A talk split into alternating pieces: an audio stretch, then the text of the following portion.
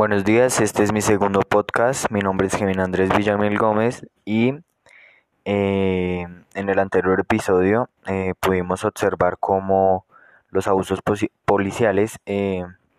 han llevado a que el pueblo se enfurezca más contra el Estado y cómo estos abusos han quitado vidas a lo largo de las manifestaciones. ya son dos años que han pasado desde el asesinato de, Dylan Cruz y otras víctimas relacionadas con estas protestas y nuevamente en el año 2021 eh,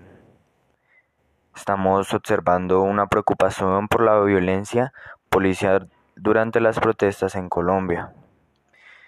Eh, tras el reclamo inicial por la reforma tributaria, la reforma a la salud y a la pobreza, se han sumado también una condena ciudadana por los abusos policiales cometidos en más de una semana de manifestaciones contra el gobierno y las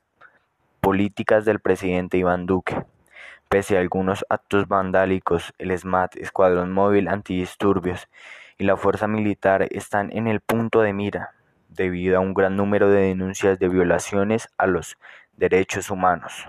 Diversos grupos internacionales y gobiernos han criticado esta situación,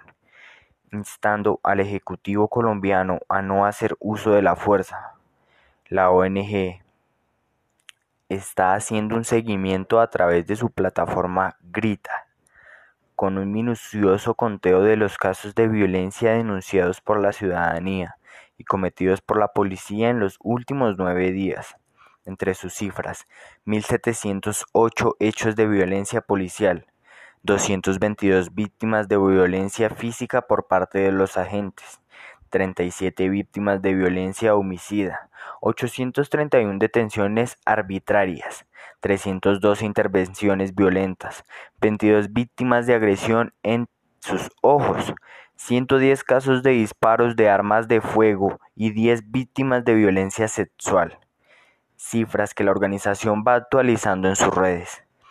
A esto se añade que la Fiscalía General de Colombia imputará a agentes de su cuerpo por tres asesinatos en el marco de las protestas, mientras que la Defensoría del Pueblo elevó a 89 el número de desaparecidos. La otra cara de la moneda son los supuestos actos vandálicos, con daños millonarios. Son 540 los policías que habrían resultado heridos a nivel nacional, según el ministro de Defensa Diego Molano. La Oficina de Alta Comisionada de la ONU para los Derechos Humanos expresó su preocupación por la actuación de las fuerzas de seguridad, la Unión Europea y las organizaciones de derechos humanos denunciaron a su vez en su uso excesivo de la fuerza por parte de la policía y el escuadrón antidisturbios del SMAT. Esta edición en el debate analizamos las protestas con enfoque a la violencia policial. Para ello, como invitados estuvieron presentes Alejandro Lanz, codirector de Temblores y defensor de derechos humanos, y Ricardo Ferro, representantes políticos del partido oficialista Centro Democrático.